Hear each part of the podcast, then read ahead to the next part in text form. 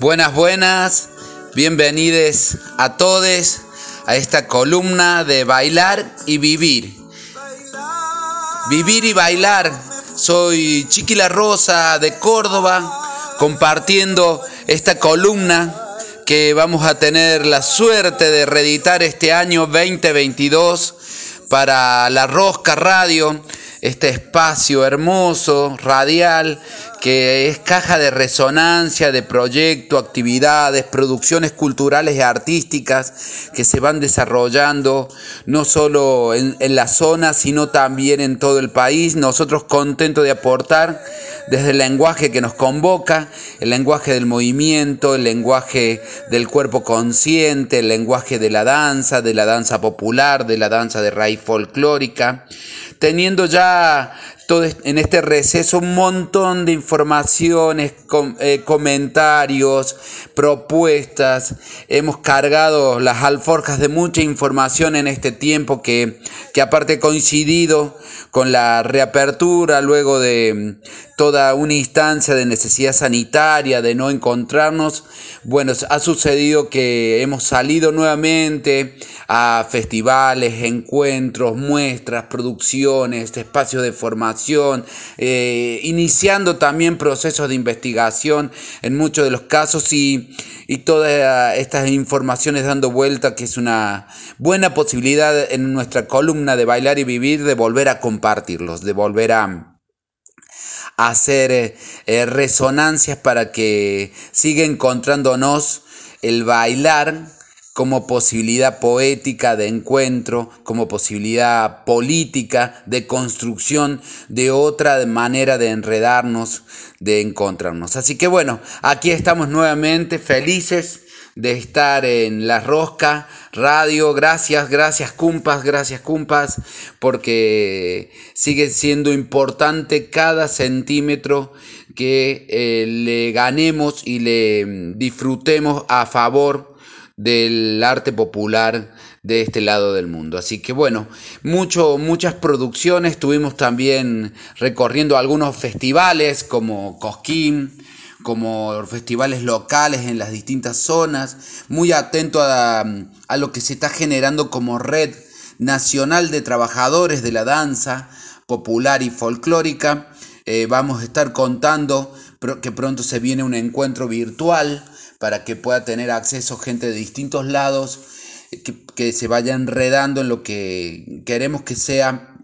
un proceso de dignificación del trabajo de todas las personas que llevamos ya hace mucho tiempo desarrollando no solamente en la formación, sino también produciendo e investigando la danza folclórica y de raíz. Así que vamos a estar contando todas esas instancias, contando también todas estas instancias con, en una búsqueda de un nuevo paradigma vinculado al respeto de lo diverso, en la escena también de la danza folclórica,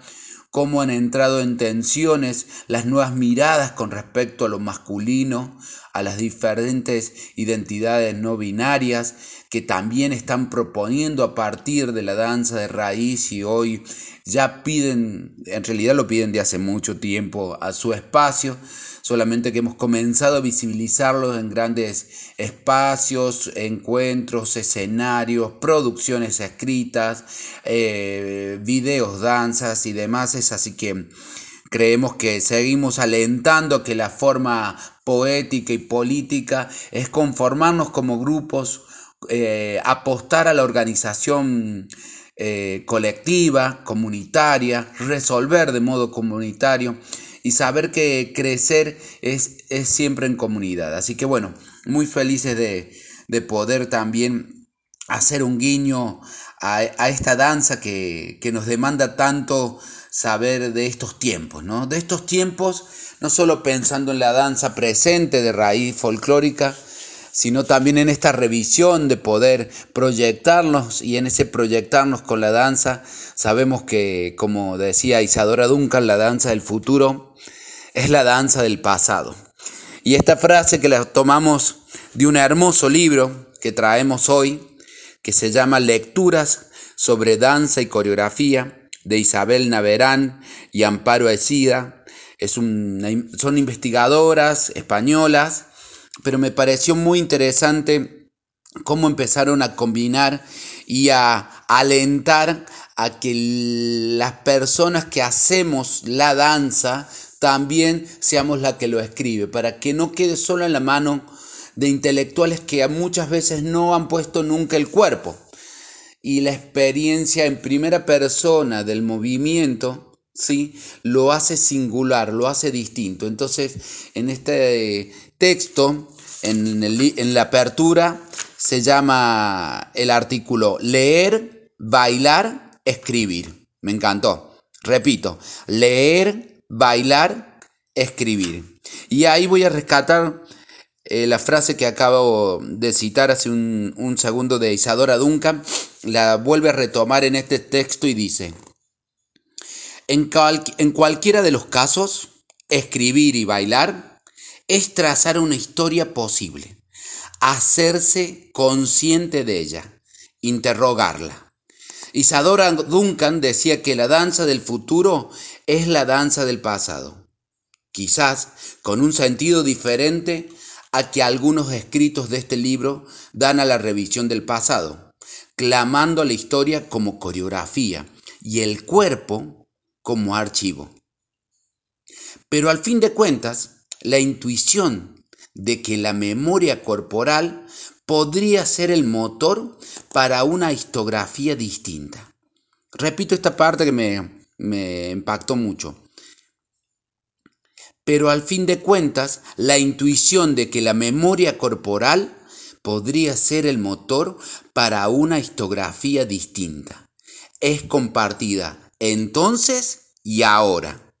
Las propias prácticas coreográficas hoy asumen el reto de cincelar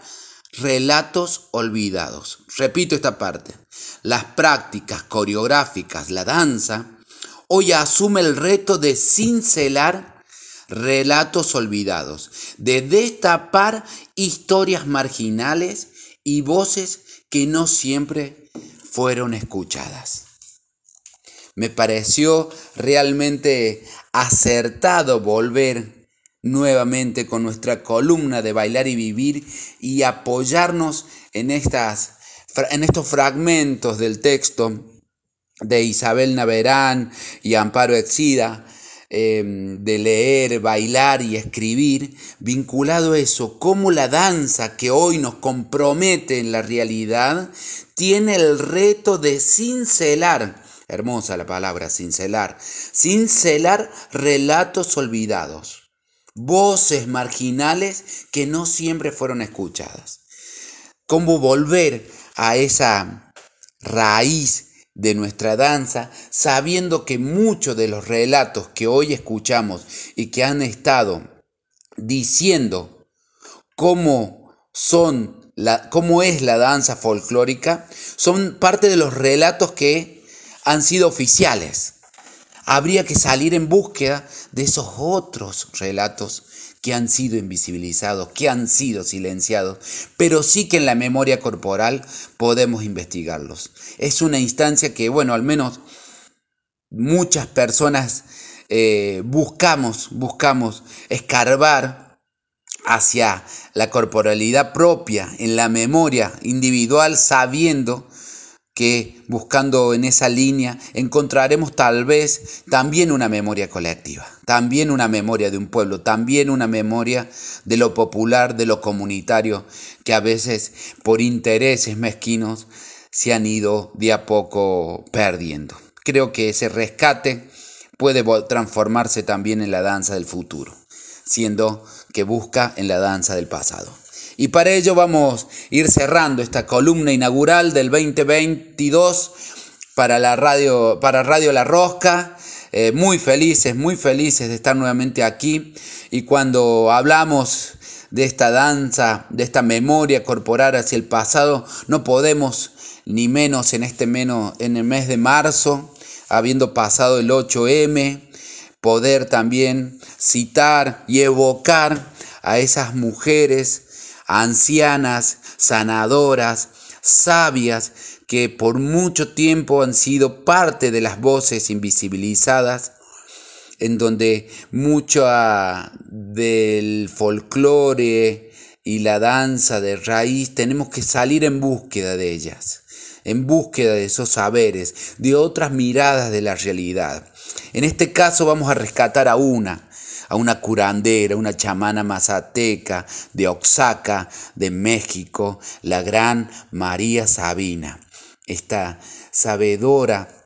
anciana, una originaria de su pueblo, donde a través de la lectura de la naturaleza inició procesos de curación hacia su pueblo. Miren qué bello, qué bello estos alcances que ha podido tener María Sabina que ha sido traducida en miles de canciones, en miles de escritos, ha sido consultada por artistas de todos los, de todos los índoles, sabiendo que ella sabiendo que ella eh, iba a compartir ese saber. El saber popular siempre es comunitario, siempre es compartido, siempre busca sanar, reparar, reconstruir. Estas mujeres que han sabido eh, leer la naturaleza, leer lo ancestral de la información.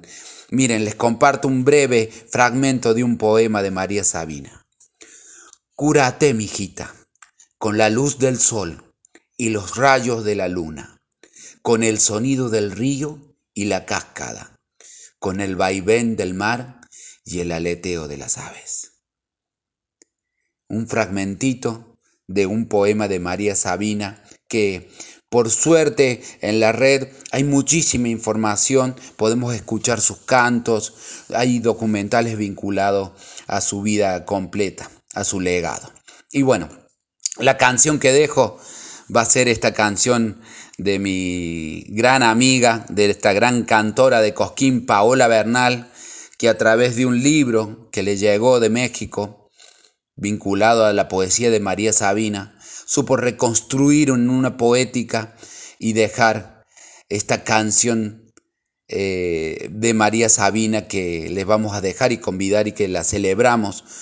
Y en esta mujer, todas las mujeres, todas las identidades no binarias también, sabiendo de la lucha y la del respeto y búsqueda de derechos. Y cómo y cuánto vamos a charlar también en el año, el folclore y la danza folclórica y popular tiene que revisarse nuevamente en sus espacios sobre lo masculino, sobre los modos y relaciones de poder en las identidades que lo habitan. Hoy, más que nunca, necesitan estos cambios. María Sabina, Paola Bernal del disco Pájaro Rojo, muchas gracias, les mandamos un fuerte abrazo a todos,